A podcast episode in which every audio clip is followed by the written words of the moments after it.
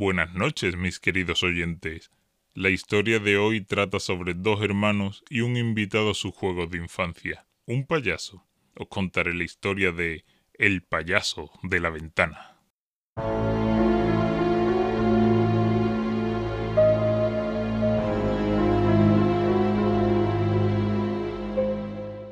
Mi nombre es Michael Almendra. Esta historia ocurrió en 1992, cuando tenía unos 11 años de edad.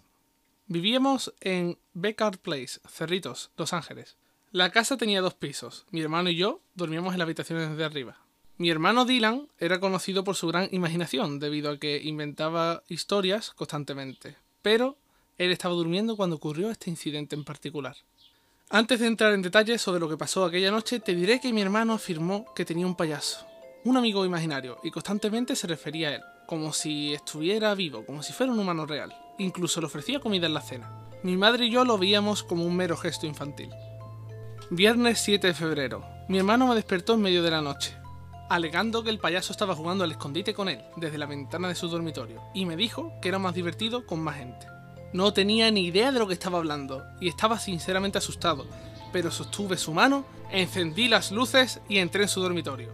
¡Mira! Exclamó señalando a la ventana. ¡El payaso! Él se quedó allí, apuntando, riendo, pero yo estaba completamente estupefacto. No había nadie en la ventana, y aun cuando afirmó que el payaso estaba hablando, yo no podía oír nada. Supuse que no era nada más que su imaginación por lo que le hice señas, asegurándole que no había nadie allí. Poco más de media hora más tarde entró en mi habitación y se quedó en la puerta sin moverse. Cuando le hablé, él saltó hacia atrás y afirmó una vez más que el payaso estaba en la ventana y que necesitaba mi ayuda, porque al parecer no lo dejaba en paz. En este punto yo estaba un poco más molesto que asustado.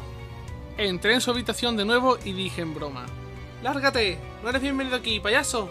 De repente se escuchó un fuerte golpe en la ventana que nos aterrorizó a mí y a mi hermano. Los dos nos apresuramos a bajar la escalera, pero el estruendo continuó.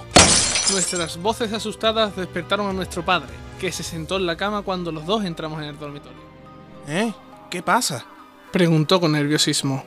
Los dos tratamos de explicar el incidente, pero estábamos sin aliento y demasiado asustados para hablar coherentemente. En cambio, lo arrastramos por la habitación y exigimos que viniera arriba con nosotros. Para entonces los golpes ya habían terminado, y aunque le explicamos lo que nos había sucedido, solo podíamos ver en él una expresión de preocupación. Él nos explicó que cuando tenía nuestra edad, sus hermanas mayores le hicieron una broma por bajar al sótano. Bajando por las escaleras, del mismo pánico que sufrió, se cayó al suelo. Un payaso apareció de repente, mirando sobre él desde una ventana lateral, murmurando en voz baja. Los escalofríos me atravesaron el cuerpo en cuanto nos lo contó, y para ser honesto, esta fue la primera vez que he tenido tanto miedo sin esperanza. Salimos poco después de la habitación y no volví a tener ningún incidente desde entonces, pero los dos nos encontrábamos en estado de shock.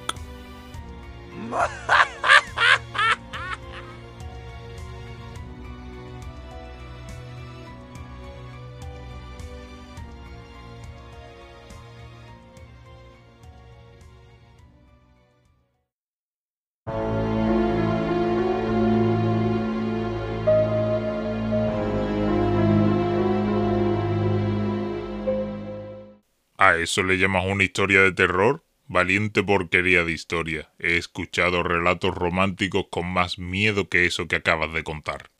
¿Qué quieres que haga? Si no teníamos ninguna historia mejor a mano. Pero vamos, tengo otra que saciará tu asquerosamente, al menos esta vez. Humano insolente. Está bien. Cuenta tu siguiente historia. La siguiente historia se titula Las dos niñas.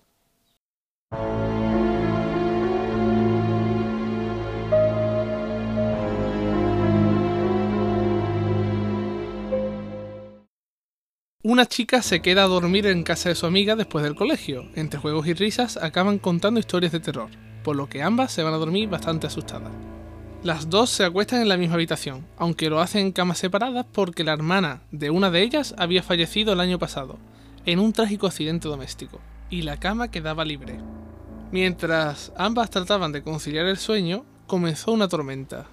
Y entre el miedo producido por contar historias de terror y los truenos de la tormenta, Ninguna de las dos podían dormirse. Cuanto más intenso se volvía el rugir de los truenos, más temblaban de miedo las amigas. Estas, buscando alguna especie de seguridad, alargaron sus brazos de cama a cama para poder cogerse la mano y protegerse la una a la otra. Gracias a ello, su miedo empieza a desvanecerse, por lo que finalmente, a altas horas de la noche, ambas quedan dormidas. A la mañana siguiente se despiertan con total normalidad. La tormenta parecía haber amainado, por lo que deciden salir a jugar al jardín de casa. Antes de salir al jardín, tenían que desayunar. La madre lo preparó, y ambas lo comparten mientras recuerdan el susto que pasaron la noche anterior. Menos mal que me diste la mano de noche, me moría de miedo. Dijo una de ellas. Gracias a ti, amiga. Yo estaba tan asustada como tú.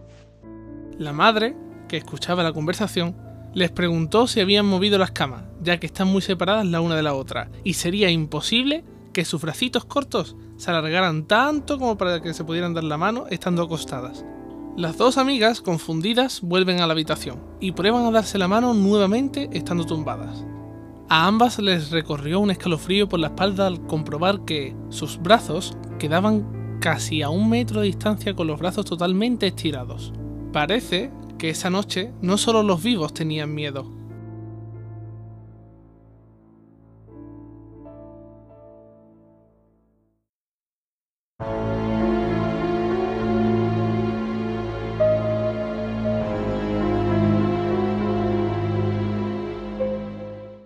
Vaya, vaya, esta sí que ha mejorado un poco, pero que no se te suba a la cabeza. Te lo he dicho, esta es mejor que la primera. Lo que pasa es que no es tan creepy, pero bueno, algo mejor está. Sí, tienes razón. A Cujo parece que le ha gustado. Espero que a nuestros oyentes también. Que, por cierto, oyentes, si tenéis relatos que queráis que narremos, envíenlos al correo que dejaremos en la descripción. Que tengan dulces pesadillas.